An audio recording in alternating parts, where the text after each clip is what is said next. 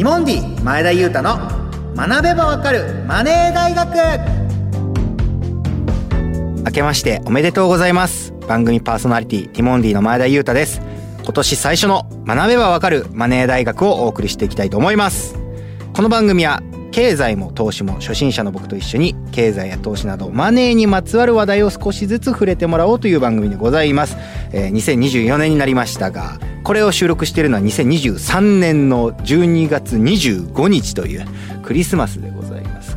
僕はですね自分にクリスマスプレゼントを買いましてスマートリングと呼ばれるね指につけて体のバイオリズムみたいなところをちゃんとこう測ってアプリで管理してでストレスレベルとか睡眠レベルとかもういろんなものをこう数値化してあなたはこれ気をつけないとちょっと体体調悪くなりそうですよみたいなのを管理できるそのスマートリングというものを今ちょっと買って早速つけてるのですが前田の人生でそのリングというものを全くつけてこなかったせいですごい違和感がある自分でもこの指輪をつけている自分というね。ということで2024年はですねこのような他にもリングなんかつけちゃったりわかんないですよ。なんかこうスマートグラスとかいうねサングラスみたいにかけちゃったりとか。ちょっとずつこうファッション目覚めるというか。あくまでも機能のためですよと言いつつそのファッションにちょっとずつこうアイテム買っていきたいなという2024年の目標でございます。さあそれでは今日のメニューです。この後 CM を挟んでみんなでマネーを学ぶマネー経済投資についてみんなで学ぶコーナーです。去年11月1日に番組をスタートしましたのでその初回の放送をダイジェストでお送りしたいと思います。初回のテーマは貯蓄から投資へです。SNS はハッシュタグマネダイ。ハッシュタグマネダイはマネカタカナの大は大きい大で投稿してください。それではティモンディ前田裕太の学べはわかるマネー大学始めていきましょう。この番組は東京証券取引所日本経済新聞社の協力でお送りします。アリとキリギリス。諸君海が綺麗だな。おやキリギリス君じゃないか。アリ課長ご無沙汰しております。課長はやめてくれよ。もう僕は引退したんだから。だが現役時代から資産形成を続けていたので日々の暮らしに不自由はしていないんです私もファイヤーしたつもりでしたが今は起業の道を選び社員たちと一緒に上場を目指して頑張ってます。お互い頑張ってきたんだね。なんだあれは？JPX マネブラボ役立つお金の情報がいっぱい。社員の研修に使えますね。ここんなサイトがあるなんてお金のこと投資のことまずはここから。総合金融経済教育ポータルサイト JPX マネブラボ。投資に関する最終決定はご自身の判断でなさいますようお願いします。東京証券取引所。モンディ前田裕太の学べばわかるマネー大学。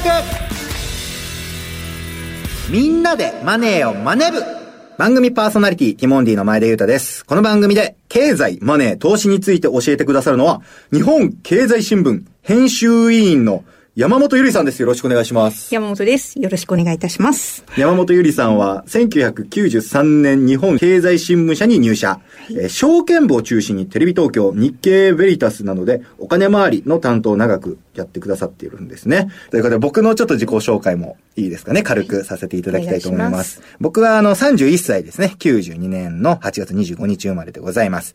高校までずっと野球しかやってきませんでして、まあ、済美高校という愛媛県の高校の野球部でずっと、本当にもう野球のことだけっていう生活を思春期過ごしまして、大学で野球を僕はやめてもう生きる術を失ったわけなんですが、ちょっと勉強に目覚めまして、その中で法律がちょっと肌に合い、工学部で、大学院の方も法律の勉強をさせていただいているということですね。そっから本当あの、腐れ縁のオレンジのでかい怪物に誘われて今なんかよくわからない芸人という職業で身を置いているわけですけども、あの、ティモンディの青い方ということですね。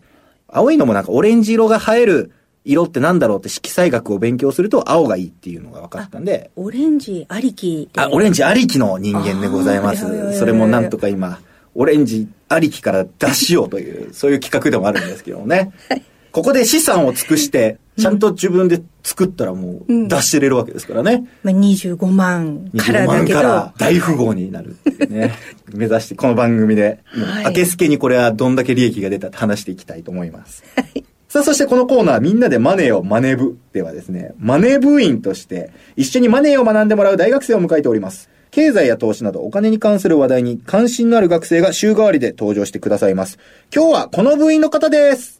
こんにちは岡林和樹です。よろしくお願いします。めちゃくちゃ、はっきり喋るね。かばやしくんは何年生ですか、今？今はそうですね、2年生で、早稲田大学というあらららら、もう、そんなのもう、受験は、浪人生は、浪人もなく、まっすぐストレートで。まっすぐストレートで。なんだ、苦労しろよ、まあもっと。いろいろ人生、まっすぐ来れちゃって。まあでも、何学部なんでしょうか？えー今、文学部でやらせていただいいいてま。ですすね。なんか、そのままストレートでいい人生来そうだな、岡林くんは。イメージが。すいません、私、早稲田の文学部です。あら先輩こんなとこにすごい、すごい人だよ日本経済新聞の。一つの目標と言いますか、本当に。こう行きたい。い。そうですね、お会いできて。で、まあ、じゃあこれから頑張っていきましょう、我々もね。します。ということで、今回はですね、僕とクイズで対戦して、まあ僕は明治なんでね、聡明戦をしようということで、じゃあ、やっていきますか。それでは今日のテーマです。貯蓄から投資へそれではお願いします。はい、えー番組初回ということで、まずは経済、投資、マネーに関して、今の世の中の流れを掴んでおきたいと思います。はい。岸田政権ですね。今年を資産所得倍増元年として、貯蓄から投資へのシフトを進めています。この流れについては、お二人ご存知でしょうか？ああね、し知ってるよね。そうですね知ってるよ。なんか、なんか言ってたよね、なんか。ですね雰囲気なんか。ちょっと中身はなんかよくわかってないですけど。言葉だけはなんかね、言ってるの、みたいなね。はい学んでまいりましょう。はいバレてるぞ。まあ、あの、要は人生100年時代じゃないですか。はいで、人それぞれのこのライフプランに合わせた資産形成というものが人生100年時代には大事になります。で、そういうのを政府としてこう後押しするように、この投資に関する制度を改革してきてるんですね。改革ってことは、その、投資をすると、いいよっていう、なんか制度があるんですか、そうなんです。あの、やっぱり今日本経済の問題ってこう貯蓄の方ばっかりにお金が溜まっちゃってて。タンス預金って言われるようなね。そうそうそうそう。それがこうね、経済の生きたお金になって回ってないっていうのがあるので、政府がいろんな制度を投資に使いやすくなるようにすると。いうようなこの動きを進めてるんですね。こう具体的にはその投資で得たあ利益を非課税にするような仕組み作り。これが今最近話題なんですね。で企業に投資をすることによって、こう企業がこの自分の企業価値を高める。そうすると、企業を通じて賃金であったり、株式市場の株価が値上がりしたりする。で、それがまたこう個人に返ってくる。それで、年25万円が100万円になれば、どうしますか？そんないや、そんな嬉しい話ないですよ。でも、そうなる可能性がある世の中にしようっていそうです、そうです。ね。そうすると、まあ、儲かった部分については、消費をするなり、こうまた違う、この次の経済を回すお金になって、こう、ぐるぐると、これが、こう、経済の好循環ということなんですけれども、まあ、こういう社会を作りましょうというのを、今やっているところなんですよね。はあ、そのはい、仕組みとかって、なんかよく分かってないんですけど、例えば25万払って株なんか分かんないですか買うみたいなうんやることするじゃないですか。はい。で、じゃあ25万1000円ってなったら、うん。その1000円ってな、何の1000円っていう？うんうんうん。いいところですね。いい着眼点な、です。何の1000円、なんで増え、誰かからうん。取ったみたいな形なのか、企業が稼いだとかよくわかんない。そうです。それがもう付加価値なんです。付加価値？その、ウィンウィンなんですよ。誰かの1000円を取っちゃったわけじゃなくて、うんみんなで経済を回した結果、付加価値、新たな価値ができて、それがあなたの1000円になってきてという、これがぐるぐる回る。これが、まあ、経済。はあ。そんなことが起きてるんですね。日々起きてるんですよ、実のところ。へえ、知らなかった。それを消費だけではなくて、貯蓄だけではなくて、投資という仕組みを使って、もうちょっとこうダイナミックに、あの、よくアメリカとイギリスと比べると、日本のお金の増え方少ないとか、最近聞いてるかと思いますけれど、うん、その一つの原因が、その日本はその投資でお金を回す力が弱いというようなことが問題意識として、今、まあ政府はこういういろんな制度で投資を後押ししようとしてるんですよね。なるほど。だからみんなが投資すればするほど盛り上がって、うん、そうそうそう、みんなで盛り上がろうぜってそのフェスみたいな感じで言ってるやつ、ね、フェス、フェスって言ったことないんだけど、そういうことなんだ。でも結果みんなでこう、うんうんうん、プラスになっていくってことにそうです、そうです。はい、なるほど、ということで、今回番組でですね、現役の大学生に投資について、まあ、どんなイメージがあるのか、ちょっと聞いてきてくれたみたいなんで、今の大学生の声、聞いてみましょうか。お願いします。今、大学3年生です。投資のイメージは、お金と時間に余裕のある富裕層が盛んにしているイメージがあります。今大学3年生です。そうですね。投資のイメージで言いますとやっぱり学生が始めるにはまだ早いかなって思っててたまに父親とかにも勧められたりするんですけどなんか自分のこととしてはあんまり考えてないかなっていうのはありますね。大学3年です。投資のイメージは怪しいというのが本音です動画の広告などで投資を始めませんか？みたいなのが増えていて、昔よりは身近に感じるようになったのですが、まだ何の情報を信じればいいのか、そして正しい情報とはどんなものなのかというのが、まだ分かっていなくて不安な部分が多いです。今、大学3年生です。投資のイメージは NISA とかでハードルが下がってるとは思うんですけど、選択肢が多すぎて、ちょっとやっぱ難しいかなっていうイメージがあります。ということで、取材に協力してくださった学生の皆さん、ありがとうございます。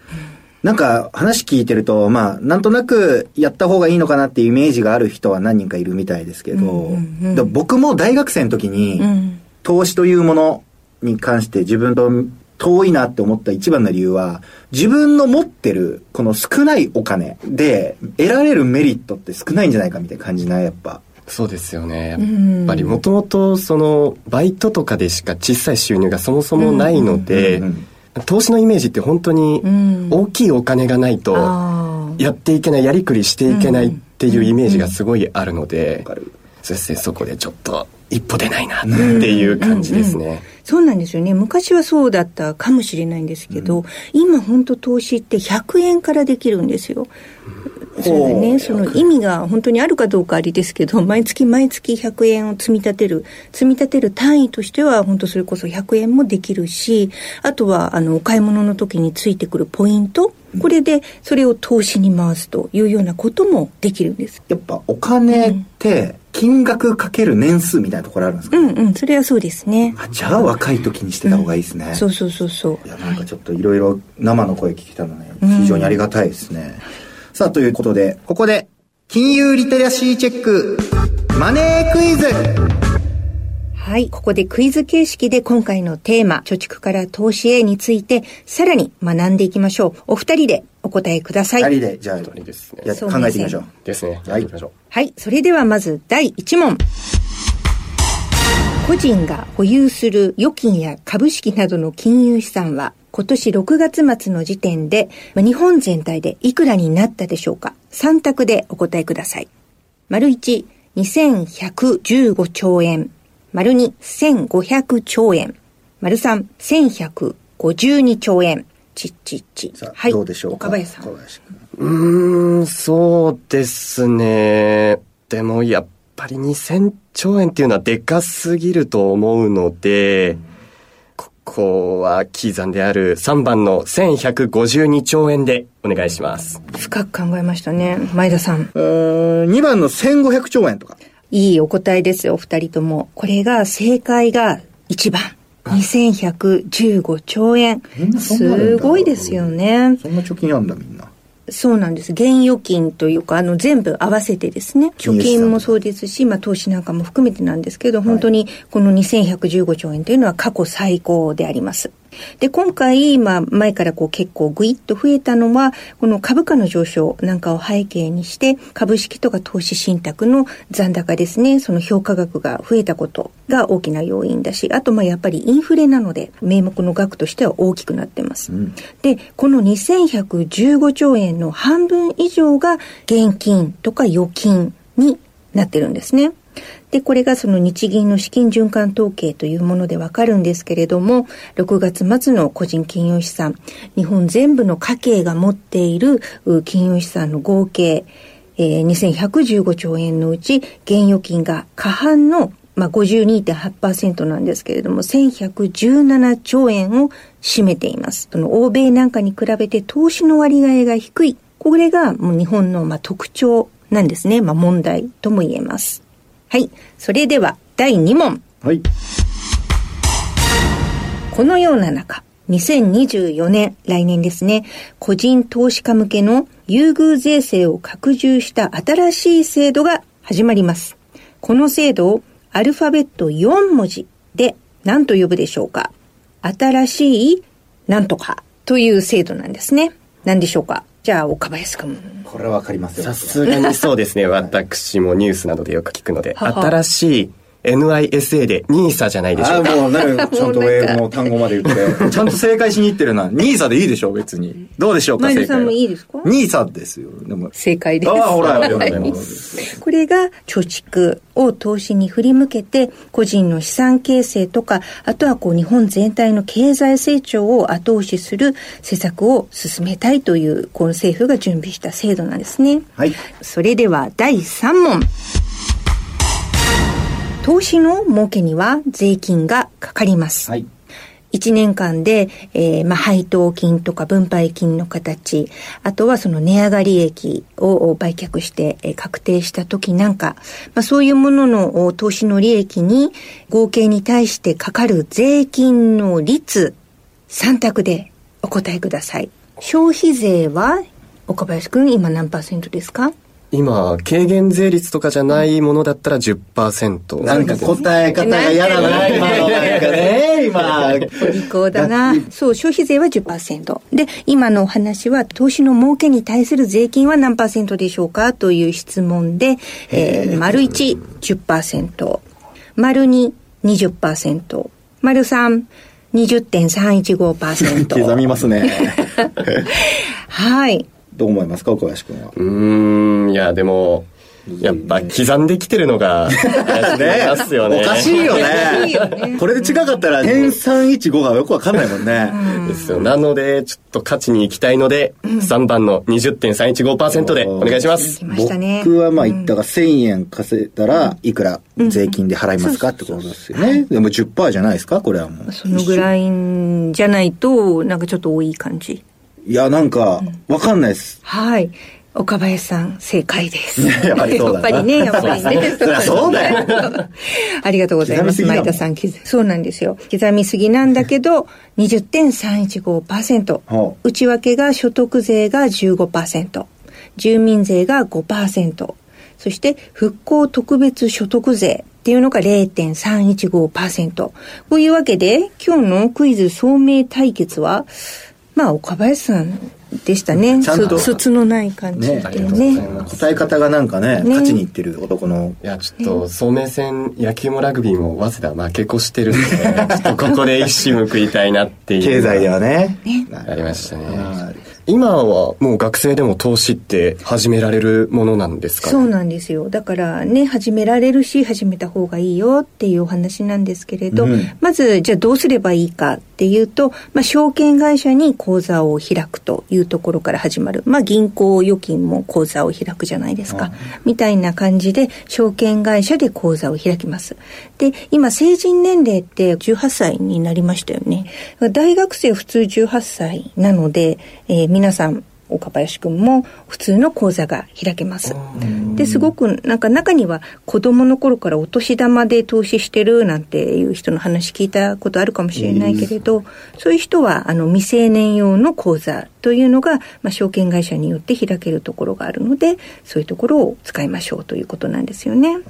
投資が普通のことになったよって今まで言ってきましたけれども、生活費に困るように投資に全部お金をやってしまうとか、投資の方にお金がいっぱいいっちゃって、もう借金をするような。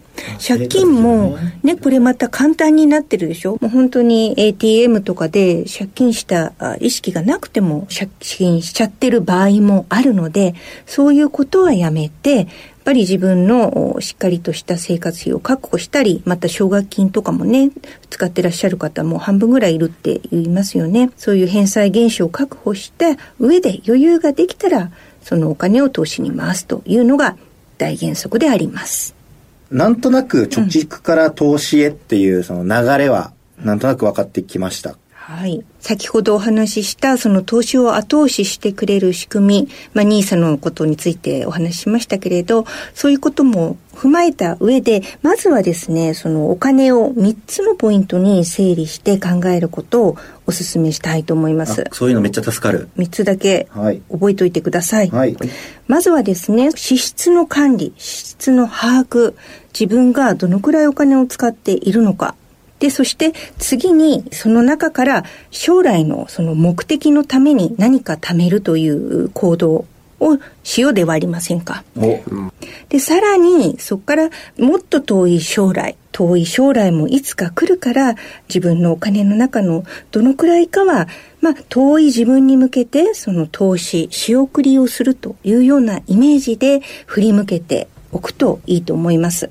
この3つのポイントを押さえて、まあ、家計管理をしていけるといいと思います。えー、それから投資はリスクを伴います。投資に関する判断は自分の責任で行っていただけるよう学んでいきましょう。じゃあ、どうでしょうか、岡林君、今の話聞いて。それこそ時間がものを言うっていうのも、すごい結構響いたので、自分の財産だねそれも、あなたの時間はあなたの財産だから。賢い。いい感じじゃない今のよかったね。今のいい言葉でしたね。今のキャッチフレーズいいな。噛み締めてよ、自分で。ということで、テーマ、貯蓄から投資へということで、2024年には、個人投資家向けの優遇税制を拡大したさらに新しいニーサが始まるということを学びました。以上、みんなでマネーをマネ部でした。山本さん解説ありがとうございました。ありがとうございました。今回のマネ部員は、早稲田大学の岡林和樹くんでした。ありがとうございました。ありがとうございました。楽しかったね。あっという間でしたが。ということで、次回もお楽しみに。ティモンディ前田裕太の学べばわかるマネー大学ティモンディ前田がお送りしてきました。ということで、いつもはエンディング僕一人で喋るんですが、新年ということで、スペシャルゲスト、ゆりちゃん、どうぞ。それどうなんですか？こんばんは日経の山本です。今日はエンディングに読んでいただいてありがとうございました、そうですね。ダイジェストということで中でも喋ってたんですけどね、うん、あそっか。そう、ね、ただまあ今回はもう2024年はい。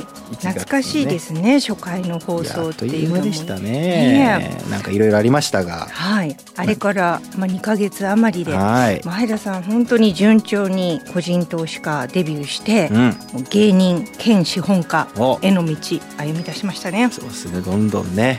もうやっぱ立ち振る舞い方が変わってきますね。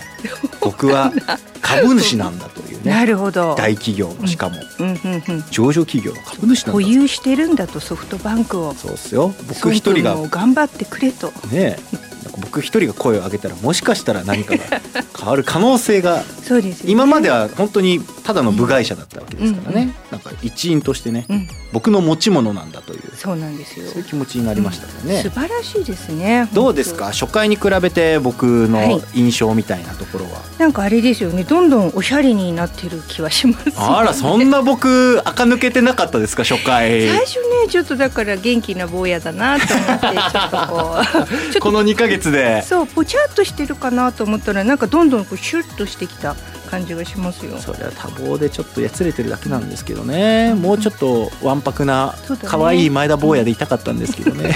もう31だからね。言ってられないですね。はい。そうですね。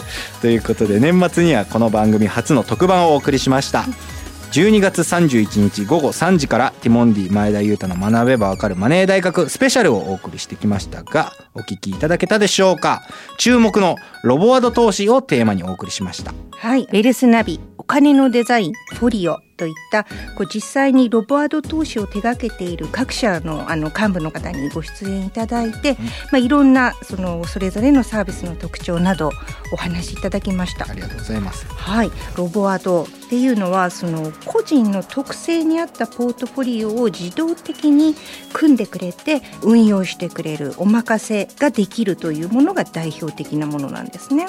うん、でまあ、まあ、よくあるのがそのいくつかの質問に答えることであなたはこういう人だからこういう資産配分が最適ですよっていうので、えー、実際に投資までしてくれるというのが代表的な形なんですけれども、まあ、あの本当に私も聞いてて新しいなっていうことありましたし知らない方はもちろんあのお任せするという選択肢があるということを知っていただけるのとあとまあ意外に経験者の方この方たちも使い勝手がいいのかなっていうのがあの思ったことでありました。うん、はい、ぜひ皆さんに聞いてもらいたいですねこれね、うん、ということでラジコのタイムフリーそして4日からポッドキャストで配信しますので聞き逃した方がいらっしゃいましたらぜひお聞きください。さあということでもう終わりになりますが今年の目標ゆりちゃん何でしょうか？今年の目標は今年の漢字で貪欲にしました。お貪欲。はい。っていうのは？すごいですね。なんかいきなり年始からちょっと欲を欲を全面な感じですけど。満足しちゃうってことですか？じゃあ書いてこないと。そうですね。やっぱりなんかこうね年をフルに1年経つごとにやっぱりなんとなく安定しちゃうっていうか、うん、新しいことにこうチャレンジする気持ちがこの年になると減ってくるのだよ。あら。なるのじゃよ。エネルギーが なので、うん、そこはこう自分を奮い立たせるために、はい、貪欲いろいろ挑戦していきたいと思います。フレキシブルに、はい、パワフルに。そうですよ、ね、そんな一年ですね。はい。前田さんどうですか？僕はですね横道。今考えたでしょ 横道にそれようという、うん、やっぱその目標に対してのなんかその最短の努力みたいなので今まで進んできたけど、うん、人生ってそれで楽しいのかなと、うん、横道こそが彩りを加えるのではないかと思って、まあ、いろんなものにこう必要がないなと思うものにこそ手を出してみようというそういう一年にしたいなと思っております。急に考えたにしてはいい？いい？いいこと言うてね、うんうん、31歳の前田は今までの選択とは違う選択をしていこうというそういう2024年で楽しみですね。すっごい垢抜けちゃうかも、うん、びっくり。ねびっくり。あんなぽっちゃりしていた坊やが 垢抜けちゃうんだ。かもしれないですけどね、はい、期待しててください。楽しみです。ということで番組への質問や感想は番組サイトにあるメールフォームからどしどしお寄せください。そしてラジオ日経公式 SNS もフォローしてください。お待ちしております番組の感想は「ハッシュタグマネダイ」で投稿してください。明日からポッドキャストでも番組を配信しています。そして身近なお金の話など資産形成について分かりやすく解説するサイト JPX マネブラボ。こちらもチェックしてください。ティモンディ前田裕太の学べばわかるマネー大学。お相手は前田裕太と日本経済新聞編集委員の山本ゆりでした。来週も水曜夜6時にお会いしましょう。さようなら。この番組は東京証券取引所日本経済新聞社の協力でお送りしました。